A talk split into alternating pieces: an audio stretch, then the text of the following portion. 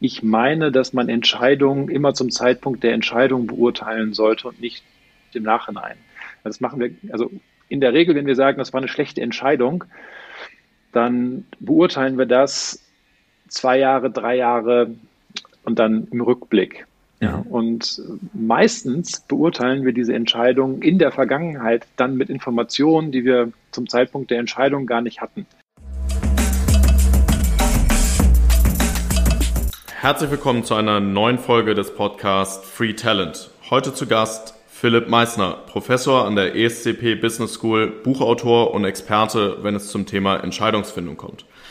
Nachdem wir in der letzten Sonderepisode des Podcasts unter anderem das Thema Mindset behandelt haben, freut es mich heute ganz besonders, ähm, dass Philipp mein Gast ist, denn so das Thema Entscheidung treffen äh, knüpft zum einen hervorragend daran an, zum anderen ist das, glaube ich, so ein Thema, was gefühlt jeden irgendwie bewegt ähm, und trotzdem ähm, niemand so richtig ähm, ja, handelt. Ähm, und äh, freue mich da heute mit Philipp einen echten Experten zu, zu haben, nicht nur weil er ein Buch zu dem Thema geschrieben hat, sondern sich grundsätzlich sehr lange schon mit dem Thema beschäftigt. In diesem Sinne, äh, Philipp, vielen Dank erstmal, dass du dir die Zeit nimmst und äh, schön, dass wir heute sprechen. Vielen Dank, Daniel. Ich freue mich sehr auf das Gespräch. Du bist ja jetzt, ähm, wenn ich mich richtig informiert habe, so seit drei Jahren ungefähr in der ESCP. Ähm, ursprünglich hast du mir erzählt, ist so deine Karriere mal im, im Banking äh, begonnen. begonnen. Ähm, warum bist du heute kein Banker mehr und wie, wie wird man dann Professor an, an so einer ähm, Hochschule wie der ESCP? Ja, das stimmt. Ich habe meine Karriere mal im Bankensektor begonnen. Ich habe da eine Ausbildung gemacht, mit dem Studium kombiniert und danach kurz im Investmentbanking gearbeitet, habe dann aber relativ schnell nach so ungefähr einem, anderthalb Jahren für mich festgestellt, dass das zwar sehr spannend ist, aber nichts, was ich jetzt ähm, quasi ewig machen möchte. Und mhm. habe mich dann entschieden, einen MBA zu machen. Bin dafür an die HL in Leipzig gegangen. Und im Anschluss daran stand ich dann so ein bisschen vor der Frage, wie geht's weiter? Geht's ins Consulting, was ganz, ganz viele gemacht haben nach dem MBA? Oder gibt es vielleicht auch noch andere Möglichkeiten, ähm, die Karriere zu gestalten? Und dann habe ich ja durch einen Zufall, glückliches Timing, ein Angebot bekommen, zu promovieren ähm, an, und ein Center mit aufzubauen an der HHL, das Center for Scenario Planning, was eine Kooperation war von, von Roland Berger und der HHL. Und das hat mich einfach begeistert, weil es ähm, mir ermöglicht hat, anwendungsorientiert, sehr praxisorientiert zu promovieren und ähm, ja, dann bin ich dabei geblieben, habe noch habilitiert ähm, im Anschluss an meine Promotion und dann quasi jetzt, wie du gesagt hast, vor, vor drei Jahren den, den Lehrstuhl an der ESCP übernommen. Und ähm, muss man sich da um so einen Lehrstuhl, also wie kann man sich das vorstellen, um so einen Lehrstuhl ähm, übernehmen zu können? Gibt es da dann eine Ausschreibung oder muss man sich da klassisch wie auf einen Job ähm, bewerben? Ähm, wie, wie, wie darf man sich das vorstellen? Genau, es gibt eine Ausschreibung. Ähm, allerdings gibt es nicht so viele Ausschreibungen. Also es ist tatsächlich, wenn man aus, diesem, aus dieser Qualifikationsphase rausgeht, quasi als Habilitant, dann ist der Jobmarkt relativ ja, hart, kann man, kann man vielleicht sagen. Also es gibt ähm, in dem eigenen Fachgebiet, das ist ja bei mir dann Strategie, ähm, relativ wenig Ausschreibung und dann muss man sich quasi auf die paar Ausschreibungen, die es gibt, bewerben und dann gibt es einen ja, Prozess, ähm, dass man auch quasi ähm, zu ja, Vorstellungsgesprächen, kann man das vielleicht nicht nennen, aber ähm, Vorträgen geht. Ähm, da gibt es dann eine Berufungskommission, vor der man dann vorträgt mhm. und die Berufungskommission der, der Universität entscheidet dann darüber, ob man quasi den Ruf und damit dann den Lehrstuhl bekommt. Mhm. Ich habe jetzt selber ja ein, ein Business oder Management im Hintergrund, deswegen ähm, ist mir die ESCP sehr wohl und auch die ähm, in Leipzig sehr, sehr wohl bekannt. Ähm, magst du einmal noch kurz so für die Leute, die sich nicht so viel mit den Management- und Business-Themen auseinandersetzen, was so der Schwerpunkt der ESCP und wo, was ist so dein, ähm, deine Themen an deinem Lehrstuhl sind?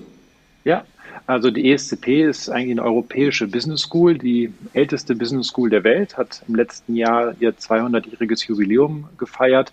Ursprünglich in Paris gegründet, äh, ist eine französische Grande École und hat dann begonnen, Campusstandorte in ganz Europa aufzumachen, also zum Beispiel in London, äh, Madrid und eben auch in Berlin.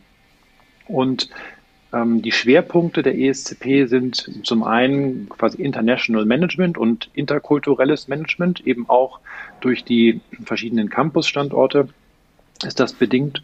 Und in Berlin ähm, gibt es die Schwerpunkte Digitalisierung, Entrepreneurship und ähm, Diversity.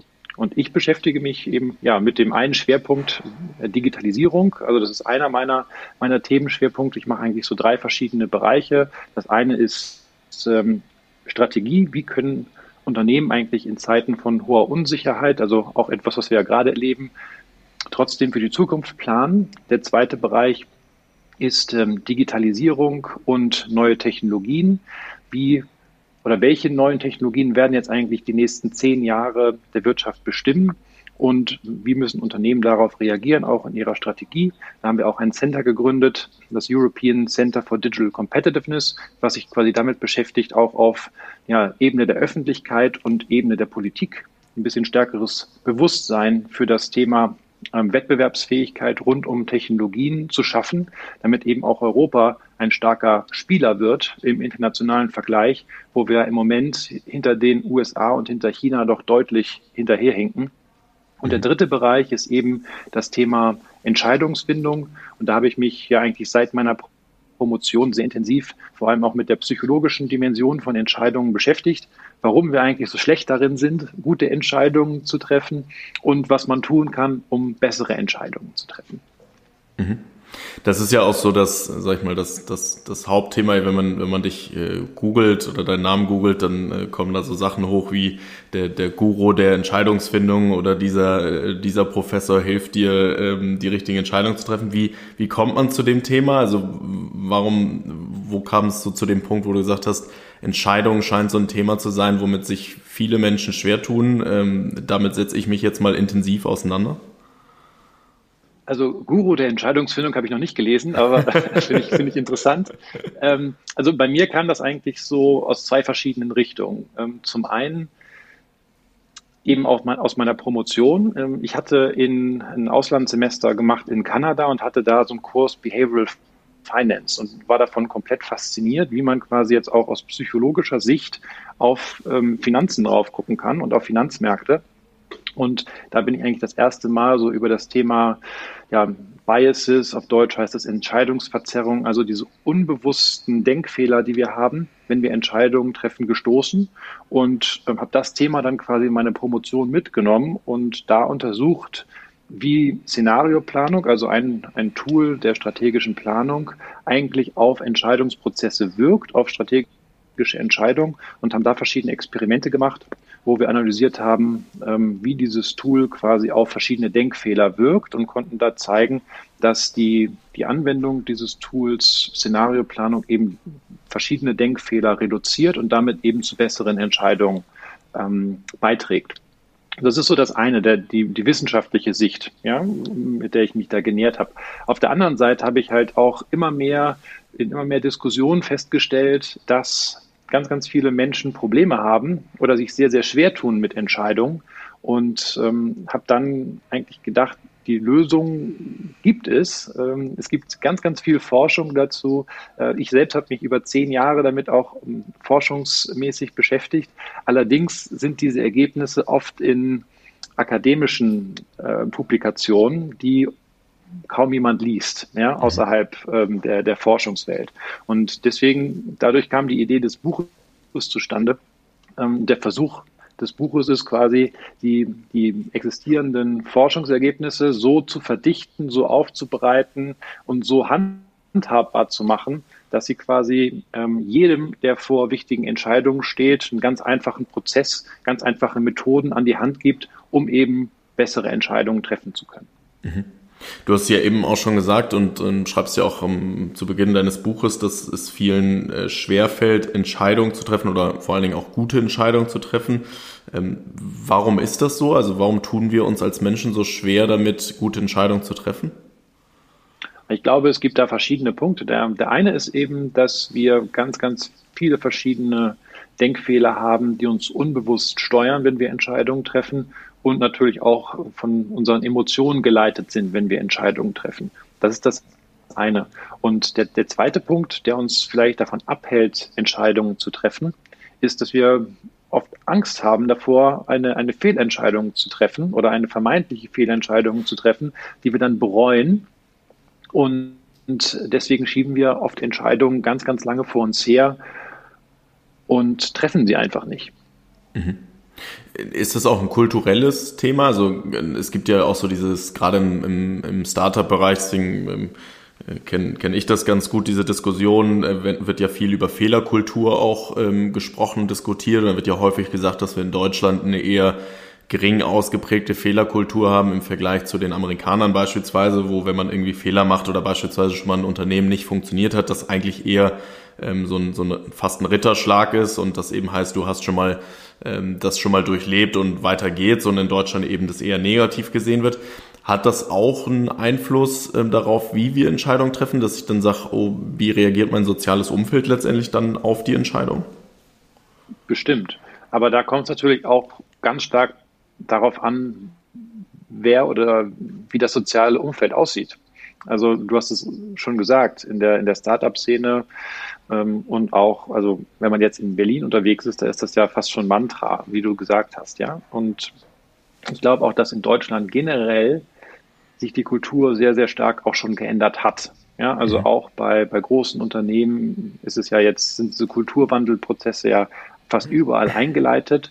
Hm, vielleicht dauert das noch mal bei einigen Unternehmen ein bisschen länger als bei anderen, aber ich glaube schon, dass, dass ganz viele Unternehmen sich auch damit intensiv auseinandersetzen, ähm, diese, diese Fehlerkultur eben auch zu verändern. Und ähm, aber du hast sicherlich recht, dass, dass Deutschland äh, da erstmal vielleicht ein bisschen Aufholbedarf hatte, was das angeht. Und ja, die Hoffnung, oder was ich beobachte, ist zumindest, dass sich es schon geändert hat und äh, das natürlich dann auch vielleicht einen gewissen Einfluss hat auf die Entscheidung, vielleicht auch die Entscheidung, sich selbstständig zu machen oder ein Unternehmen zu gründen, ja, weil eben diese, diese Angst vor dem Scheitern und dann die soziale Ächtung, die damit ja lange Zeit einhergegangen ist, vielleicht nicht mehr so stark ausgeprägt ist. Mhm. Spannend. Du sagst ja auch, dass ähm, Entscheidungen zu treffen ähm, kann man kann man lernen und das ist ja auch Inhalt deines deines Buchs dann. Ähm, es bedarf nur ja. irgendwie Training und und ein Stück weit auch Mut. Ähm, ich, wir kriegen sehr viel Feedback auch auf den auf den Podcast, viel von Leuten, die sagen, ja, ich würde mich eigentlich gern ähm, selbstständig machen oder würde gern als Freelancer sein, aber aus den unterschiedlichsten Gründen, sei es soziales Umfeld, sei es irgendwie finanzielle Themen, ähm, traue ich mich nicht so richtig und genau wie du eben gesagt hast, schieb eigentlich die Entscheidung vor mir her. Wenn man jetzt sagt, man kann das lernen, ähm, also außer natürlich dein Buch zu lesen, aber wie, ähm, wie geht man daran, ähm, wenn man bessere Entscheidungen treffen will? Also ich glaube, der erste Schritt ist erstmal sich damit zu beschäftigen. Und ähm, aus meiner Sicht gibt es wirklich verschiedene Methoden, die einem helfen können dabei, gute Entscheidungen zu treffen. Hattest du ja auch gesagt, ich habe in dem Buch äh, verschiedene Methoden vorgestellt, eigentlich auch so einen Entscheidungsprozess, mhm. ähm, der auch den Leser da so durchführt durch den ganzen Entscheidungsprozess. Also das ist, glaube ich, mal das Erste, dass man so versucht, die richtigen Methoden anzuwenden für den Entscheidungsprozess. Und das Zweite, zu dem Mut, den du angesprochen hast, ist dann natürlich auch am Ende ist notwendig, tatsächlich die Entscheidung zu treffen. Ne? Denn man kann den besten Prozess anwenden, am Ende muss man die Entscheidung trotzdem noch treffen. Und ja. ich glaube, dafür sind vielleicht auch zwei Dinge, die, die Mut machen können, ganz, ganz wichtig. Das eine ist, dass wir oft ja auch denken, dass Entscheidungen endgültig sind. Ja, und ich glaube, diese, dieses Framing von, von Entscheidungen als unwider beruflich ähm, macht es uns so schwer oder stellt uns vor diese große Herausforderung, vor diesen großen Berg, äh, den wir nicht, äh, den wir nicht raufgehen wollen, weil wir denken, wir, wenn wir das einmal gemacht haben, dann können wir nicht wieder zurück. Und die allermeisten Entscheidungen sind ja tatsächlich so, dass, dass man sie auch wieder umkehren kann. Ja, dann mhm. hat man vielleicht ähm, einen gewissen Geldbetrag verloren oder hat vielleicht ein halbes Jahr seines Lebens einfach mal experimentiert damit aber man kann ja auch wieder zurück. Also jetzt ganz konkret auf das Unternehmertum oder auch auf die Selbstständigkeit bezogen, bedeutet das ja, man, man kann es ja mal ausprobieren für eine gewisse Zeit, für ein Jahr, für zwei Jahre und dann sagt man, hey, wenn ich innerhalb dieser zwei Jahre jetzt nicht Umsatz X habe, äh, wenn ich merke, das macht mir keine, keinen Spaß, wenn ich merke, ich kann mit der Unsicherheit nicht umgehen, dann kann man ja auch wieder äh, quasi zurück. Es muss ja keine Entscheidung sein, die man einmal trifft für das ganze Leben. Mhm. Und das ist, glaube ich, ganz wichtig. Und das Zweite ist ein, eine Maxime, die ich vertrete, ist, ähm, dass ich meine, dass man Entscheidungen immer zum Zeitpunkt der Entscheidung beurteilen sollte und nicht im Nachhinein. Das machen wir, also in der Regel, wenn wir sagen, das war eine schlechte Entscheidung, dann beurteilen wir das zwei Jahre, drei Jahre und dann im Rückblick. Ja, und meistens beurteilen wir diese Entscheidung in der Vergangenheit dann mit Informationen, die wir zum Zeitpunkt der Entscheidung gar nicht hatten. Und das finde ich halt extrem ungerecht, ja, sich selbst gegenüber. Ja. Und deswegen meine ich, sollte man die Entscheidung zum Zeitpunkt der Entscheidung beurteilen und sich angucken, habe ich eigentlich einen guten Prozess angewendet, habe ich die, die richtigen Methoden verwendet, habe ich ähm, mit Kritikern gesprochen, habe ich verschiedene Perspektiven mit in den Entscheidungsprozess eingebracht. Und wenn ich das gemacht habe, habe ich ja nach bestem Wissen und Gewissen quasi ähm, zum Zeitpunkt der Entscheidung alles gemacht. Und dann habe ich die Entscheidung dann eben so getroffen. Und wenn ich in zwei, drei Jahren feststellen sollte, dass es sich nicht so entwickelt hat, wie ich erwartet hatte, wie ich gehofft hatte, ähm, wie ich gedacht hatte, dann kann man eine neue Entscheidung treffen. Mhm. Ja, sehr spannend. Ich glaube, das ist ein guter Punkt, weil tatsächlich sehr häufig Entscheidungen dann in dem Moment, wo es irgendwie vielleicht dann in zwei Jahren eine, eine gewisse Konsequenz mit sich bringt, dann wird sie in dem Moment beurteilt. Ähm, und nicht, wie du sagst, eigentlich äh, am Ursprung der, der Entscheidung, was sicherlich häufig auch daran liegt, dass man, äh, dass man gar nicht mehr weiß oder nicht mehr so richtig erinnert, wie bin ich eigentlich zu der Entscheidung gekommen, wenn man keinen vernünftigen Prozess dahinter hat sprechen ähm, oder du hast angesprochen Prozess. Ähm, auch da gibst du ja einige sozusagen Guidelines. Ich glaube, du sprichst irgendwie von den sieben Schritten zur ähm, guten Entscheidung. Ähm, kannst du mal ein, zwei ähm, davon preisgeben hier, ähm, was so ideale Steps in so einem Prozess sind? Ja, also am Ende geht es eigentlich so um drei große Bereiche. Das eine ist, dass man am Anfang, glaube ich, analysieren sollte, was die eigentliche Entscheidung ist, mit der man sich beschäftigt. Da können wir gleich, gehe ich gleich nochmal näher drauf ein. Das zweite ist dann, dass man unterschiedliche Perspektiven in den Entscheidungsprozess mit einbringt. Also, dass man so ein bisschen seine, seine eigene Wahrnehmung versucht aufzubrechen und auch Kritiker, kritische Stimmen vielleicht mit einbringt. Und das dritte ist dann, dass man tatsächlich auch Methoden anwendet, um dann die Entscheidungen zu treffen, um quasi den inneren Schweinehund zu überwinden und dann tatsächlich auch die Entscheidung nicht weiter vor sich herzuschieben. Mhm. Und ähm, zu dem ersten vielleicht, also was ist die eigentliche Entscheidung? Das klingt auf den ersten Blick vielleicht ein bisschen komisch, dass man sich damit vielleicht als erstes auseinandersetzen sollte. Ähm, aber was ganz häufig passiert ist, dass wir mit unserer Entscheidung eigentlich gar nicht das Problem lösen, was wir lösen wollen. Ja, also wenn man sich überlegt jetzt, ich überlege, selbstständig zu werden, dann kann man eigentlich mit einem ganz einfachen Tool fragen, was sind die Ziele, die ich eigentlich damit verfolge? Was ist das Problem, das ich eigentlich lösen möchte? Ja? Und das mhm. ist so dreimal Warum fragen. Wenn man dreimal Warum fragt, dann kommt man eigentlich immer tiefer in, in das Thema rein und kann sich dann selber hinterfragen, warum ich das eigentlich machen möchte. Also Warum möchte ich selbstständig werden? Möglicherweise, weil ich größere Freiheit oder größere Entscheidungsautonomie haben möchte und so weiter und so weiter. Und wenn man, wenn man dieser Frage dann auf den Grund kommt, dann kann man sich auch nochmal überlegen, ist denn die Entscheidung, jetzt in die Selbstständigkeit zu gehen, ja oder nein, eigentlich die, die auch mein, mein Problem löst? Oder gibt es vielleicht auch noch andere Optionen, die sich dadurch öffnen? Also möglicherweise kann ich ja auch eine, ein stärker selbstverantwortliches Arbeiten oder mehr Freiheit oder mehr Unabhängigkeit auf anderen Wegen bekommen, außer in der Selbstständigkeit. Ja, wenn ich zu dem Schluss komme, ah, das ist eigentlich, es geht tatsächlich um, um die Selbstständigkeit, es geht darum, Unternehmer zu werden, dann weiß man, man ist auf dem richtigen Weg. Mhm. Ja. Und das zweite ist dann eben die, die unterschiedlichen Perspektiven, weil wir ja ganz, ganz oft ähm, ja auch in, sagen wir mal, in unserem sozialen Umfeld mit Leuten zusammen sind, die die Dinge ja sehr ähnlich sehen wie wir, ja, so ein bisschen wie eine Filterbubble, ja, nicht nur auf sozialen Netzwerken, sondern auch generell in unserem äh, sozialen Umfeld sind wir fast wie in so einer Bubble. Und die auszu aus dieser Bubble auszubrechen und vielleicht auch nochmal unterschiedliche Perspektiven in den Entscheidungsprozess mit einzubringen, ist extrem hilfreich, weil man eigentlich nur so dann auch ja vielleicht nochmal Argumente, Sichtweisen erkennt, die, die man vorher vielleicht nicht hatte. Und mhm. insbesondere eben auch kritische ja, Sichtweisen, bewusst Kritiker einbinden, bewusst Leute fragen, von denen man weiß, dass sie, ähm, dass sie nicht mit einem übereinstimmen würden.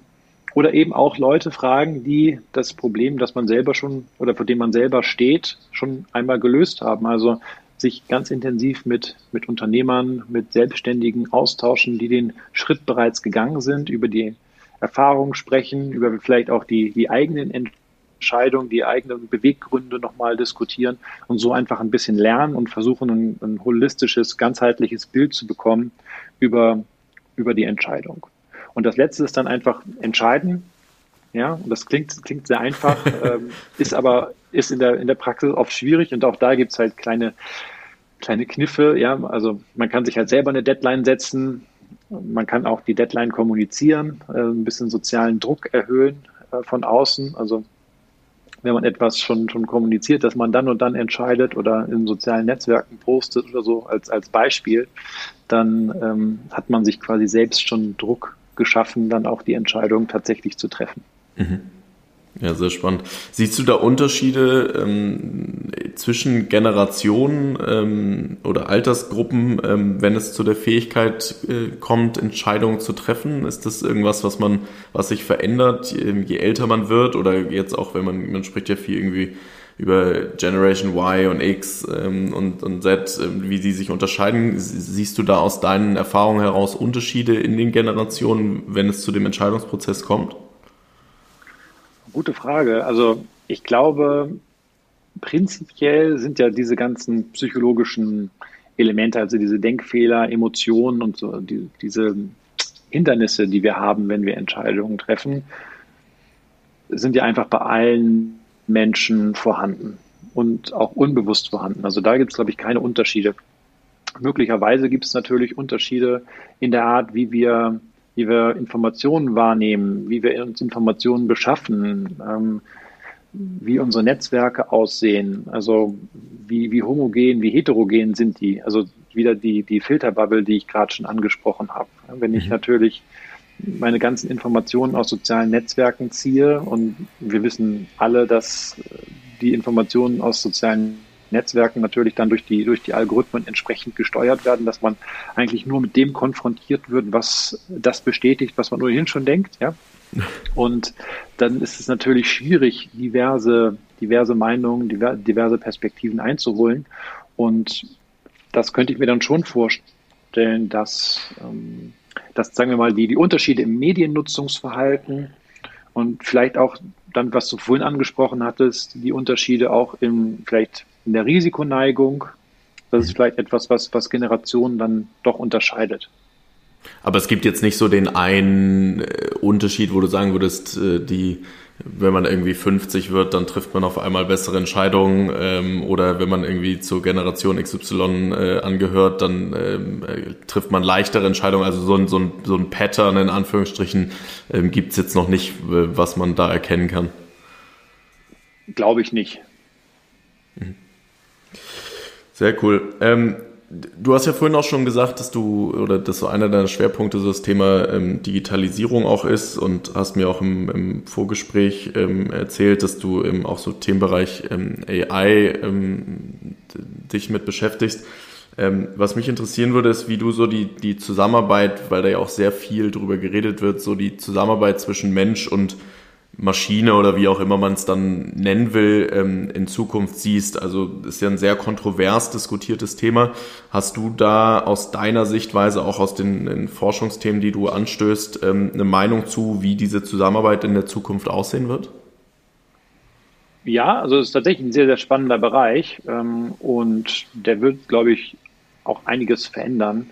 Und wir müssen uns gut überlegen, wie. Ja, und ich glaube, da sind wir dann auch als, als Entscheider, als, als Gesellschaft in den Unternehmen gefordert, das entsprechend zu, zu gestalten, diese Veränderungen. Also mhm. es gibt ein ganz tolles Buch, was ich jedem nur empfehlen kann, das heißt AI Superpowers von, von Kai Fu Lee, das das eigentlich sehr schön aufmacht, das Thema. Und er argumentiert, dass eigentlich so drei verschiedene Bereiche existieren. Die Entscheidungen, die immer von Menschen getroffen werden, weil da AI jetzt auf absehbare Zeit nicht, nicht rankommt. Die Bereiche, die immer von AI getroffen werden, weil die sich einfach so leicht automatisieren lassen, dass da einfach der Mensch unnötig ist. Und dann gibt es den Bereich in der Mitte, wo AI und Menschen quasi zusammen entscheiden. Und das ist 80 Prozent der Fälle. Mhm. Also ist das ein ganz, ganz wichtiges Feld, mit dem man sich, glaube ich, beschäftigen sollte. Äh, tun wir auch in der Forschung. Also haben wir gerade ein aktuelles Projekt, äh, wo wir daran arbeiten. Und da gibt es natürlich eine ganze Reihe von, von Punkten, über die man sich Gedanken machen sollte. Also zum einen, wie verändert eigentlich die, die, die bloße zur Hilfenahme von AI oder Entscheidungsunterstützungssystemen ähm, die eigene Psychologie, die eigene Wahrnehmung. Ja, also kann ja durchaus sein, dass Entscheidungen schlechter werden, wenn man die auf Basis von AI trifft, weil man eben viel größere Denkfehler hat. Also man, man überschätzt sich selbst, man geht auf einmal viel, viel größere Risiken, obwohl man das eigentlich gar nicht möchte, weil man sich so sehr auf die AI verlässt ähm, und gar nicht mehr denkt selber. Und ich glaube, das ist ein, ein großer Punkt. Und das zweite Thema, worüber man, glaube ich, sehr gut nachdenken müsste, also es ist vielleicht fast schon philosophisch, ja, aber mh, mm, erstens wird ja immer argumentiert, dass, dass AI auf Basis von Daten lernt und die Daten ganz entscheidend sind. Jetzt sind die Daten ja alle Vergangenheitsdaten und da gibt es ja auch gewisse Biases in diesen Daten. Ja, mhm. also äh, und wenn wir jetzt nur, wenn wir quasi auf Basis von AI jetzt auf, Vergangen, auf Basis von Vergangenheitsdaten unsere Zukunft kreieren, dann rekreieren wir ja quasi die ganzen Fehler, die ganzen Fehl, also sagen wir mal Biases, Diskriminierung ähm, der Vergangenheit noch einmal. Ja. Nun sind natürlich Facebook, Google und ähm, Alibaba sagen alle, dass sie dabei sind, diese Biases ähm, irgendwie aus den Daten rauszunehmen. Aber es ist natürlich schon ein gewisses Grundvertrauen, was man da braucht, dass jetzt gerade die Unternehmen das alle richtig machen, ne? Mhm. ohne irgendwie wie gesellschaftlichen Konsens, ohne Debatte darüber, ohne nichts. Ja? So, das ist halt das, das eine. Und das zweite, wo ich mich immer frage, wie das eigentlich funktionieren soll, da bin ich vielleicht nicht äh, ein, ein Experte oder genug Experte auf dem, auf dem Gebiet, wie jetzt eigentlich AI die Zukunft vorhersagen soll. Also ich bin mir nicht sicher, ob das, ob das funktionieren kann, es sei denn, es wird irgendwie so self-fulfilling prophecy. Ja? Mhm. Und das ist dann natürlich auch ein gewisses Problem, was, was daraus entsteht. Also ich glaube, das ist ein ganz, ganz spannender Bereich, der sich da auftut und wo aber, glaube ich, auch eine, sagen wir mal, Perspektive notwendig ist, das auch mal kritisch zu hinterfragen, dass man jetzt nicht sagt, ja, okay, cool, wenn wir jetzt auf Basis von AI entscheiden, ist das auf jeden Fall immer das Beste und vielleicht auch nochmal überlegt, welche, welche Effekte kann das haben, auch auf den eigenen Entscheidungsprozess. Ne? Mhm. Du hast ja eben schon gesagt, dass 80 Prozent ähm, so die Kombination dann darstellen wird zwischen AI und Mensch, was ja gleichzeitig auch erfordert, dass wir als Menschen, sag ich mal, viel mehr lernen, auch ähm, mit AI dann in Verbindung zu arbeiten oder auch Entscheidungsprozesse ähm, äh, einzugehen und, und Entscheidungen zu treffen. Ähm, was ich mich dann häufig frage, und das ist ja so die Diskussion, wenn man irgendwie über die Zukunft der Arbeit spricht, dann ist eigentlich so direkt daran verknüpft so das Thema Zukunft der Bildung und ähm, du mhm. bist ja jetzt sozusagen auch mittendrin im Thema Bildung. Ähm, siehst du uns da als Deutschland oder Europa ähm, gut aufgestellt, dass wir diesen Sprung schaffen in die nächste ähm, in die nächste, in den nächsten Schritt von oder nächste ähm, ja, Folge von Bildung, was jetzt kommen muss, damit wir auch ready sind, um diesen 80 Prozent dann gerecht zu werden? Äh, also schwierige Frage, ja. Also ich glaube, da kann man schon noch deutlich mehr tun. Ähm, auf allen Ebenen. Ne? Ob das jetzt in der in der, in der Grundschule, in der, in der weiterführenden Schule, aber auch auf universitärem Niveau ist. Also wir versuchen halt, zum Beispiel, ich bin auch akademischer Leiter eines Masterprogramms an der ESCP für Strategy and Digital Business, wo wir halt zumindest unseren Studenten versuchen, die ganzen, diese Zukunftskompetenzen rund um Technologien und Digitalisierung zu vermitteln. Ich glaube aber, dass das halt vielleicht noch ausbaufähig ist, generell. Und gerade in der, ähm, in der Grundschulbildung oder in der Schulbildung müssen wir da, glaube ich, äh, also viel mehr tun, um, um da, da wettbewerbsfähig zu werden oder zu bleiben. Ja, auch gerade solche Themen wie, ähm, also was jetzt, was jetzt ja schon da ist und was jetzt noch stärker kommt, sind irgendwie verantwortungsvoller Umgang mit, mit Medien, Mediennutzung, wenn wir über Social Media, über Fake News ähm, nachdenken. Wir wissen, dass Fake News sich deutlich schneller verbreiten als als Real News. Ja, wir stehen kurz vor dem Übergang in das Zeitalter von Deepfakes, äh, wo es dann wirklich bald schwierig ist, Realität und Fiktion voneinander zu unterscheiden. Also mhm. ich glaube, das ist auch eine ganz, ganz zentrale Frage, ähm, wie wir damit umgehen, wie wir das auch ähm, beibringen und darüber hinaus dann natürlich ganz einfach diese, diese Technologiekompetenz. Also es gibt in anderen Ländern ja auch also so Roboterwettbewerbe oder so, dass, also dass man einfach ganz, ganz früh irgendwie auch an diese Technologie rangeführt wird. Ich glaube, da können wir schon noch einiges tun. Wir haben ja vorhin auch schon, wir, wir haben ja vorhin auch schon über, ähm, oder du hast so ein paar Namen schon gesagt, irgendwie Facebook, ähm, äh, Alibaba, das sind ja letztendlich Unternehmen, die irgendwo auf der anderen Seite ähm, des jeweiligen Teichs ähm, sind, ähm, USA und China, ähm, sehr viele dieser Unternehmen letztendlich prägen ähm, die, das ganze Thema AI und auch die, die Digitalwelt ja. Ähm, wie siehst du das? Wie siehst du den Standort Europa in dem, in dem globalen Kontext, was auch so die in zukünftige Entwicklung äh, angeht? Ich glaube schon, da müssen wir einiges tun. Das zeigt ja auch die, die aktuelle Debatte. Die, die gerade geführt wird rund um das Thema digitale Souveränität und Autonomie. Und gerade in den letzten Wochen haben ja auch immer, immer mehr Politiker auch öffentlich gesagt, dass, dass sie die Angst haben, dass Europa quasi eine digitale Kolonie wird ja, von, von möglicherweise Unternehmen in den USA oder von China, wo man eigentlich keine eigenen Unternehmen mehr hat, die, die wettbewerbsfähig sind in diesen wichtigen Zukunftstechnologien. Und das ist ja auch so ein bisschen die Mission ähm, von, von dem Center, was wir gegründet haben, da das, das Thema auch stärker auch in die öffentliche Debatte zu bringen und auch in die politische Debatte, damit da mehr getan werden kann. Denn ich glaube, wir können viel tun. Ähm, Deutschland ist ja auch ein, ein, ein, ein Land der, der Innovation. Ja, wir sind halt extrem gut darin in, in technischen Innovationen und ich glaube, wenn wir diesen, diesen Erfindergeist ähm, im, im Sinne einer, einer Gründerzeit vielleicht in eine neue Gründerzeit überführen, wo wir uns jetzt verstärkt auch mit diesen Zukunftstechnologien auseinandersetzen, dann ist, glaube ich, da noch viel Potenzial. Aber das bedeutet eben auch, dass wir viel, viel stärker in Unternehmertum investieren müssen, dass wir auch so eine Art Mindset-Shift ähm, hinbekommen müssen. Das ist das, was du vorhin angesprochen hattest, dass es vielleicht einfach viel mehr die Regel wird, dass man, dass man selbstständig wird, dass man Unternehmer wird, dass man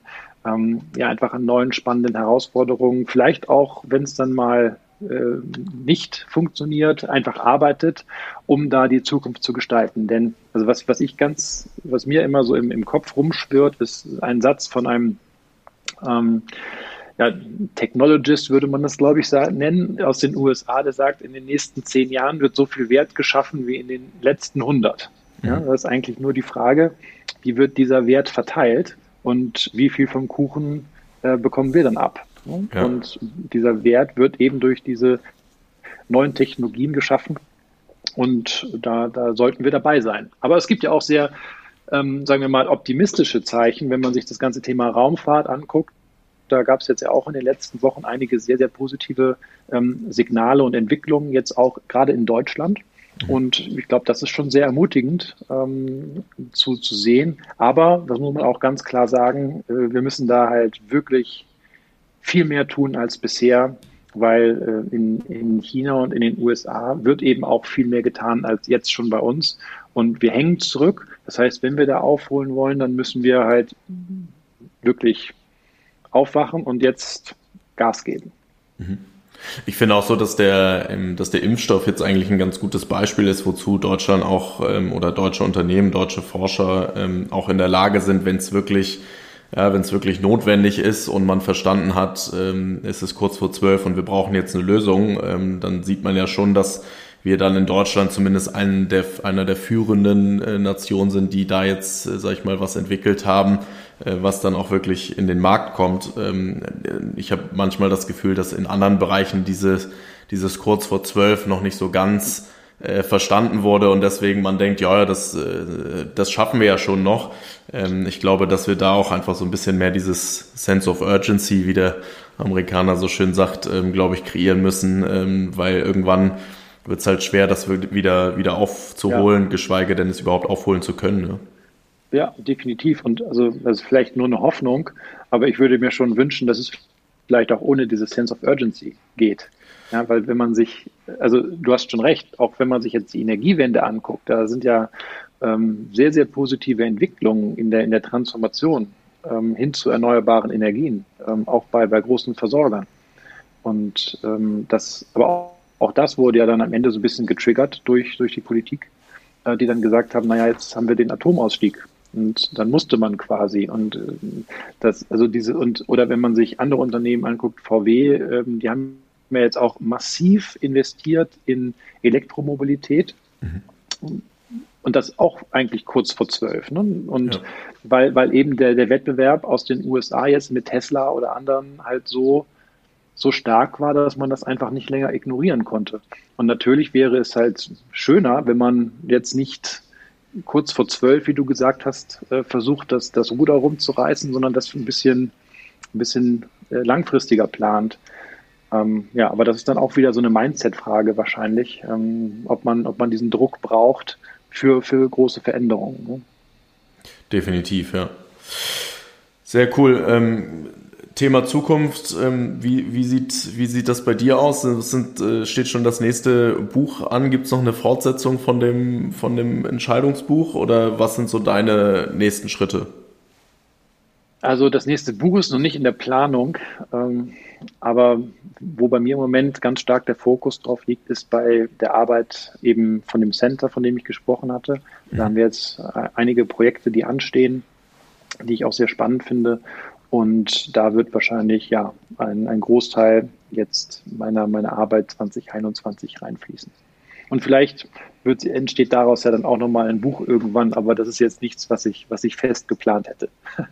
Die Entscheidung kommt dann später. ja, bisher ist die Entscheidung, erstmal kein Buch zu schreiben. Sehr gut. Cool. Ähm, Philipp, vielen, vielen Dank nochmal, dass du dir die Zeit heute genommen hast. Ähm, sehr viele spannende ähm, Insights gerade zu dem, zu dem Thema in Entscheidungsfindung auch, ähm, die, glaube ich, sehr hilfreich sind ähm, und ein bisschen Impulse auch geben und auch ähm, sehr spannend zu hören, wie du so das Thema Digitalisierung und, und AI in der, in der Zukunft siehst. Äh, von daher vielen Dank und ja, bis hoffentlich dann bald mal in, in Persona. Ja. Danke dir. Bis dann. Ciao, ciao.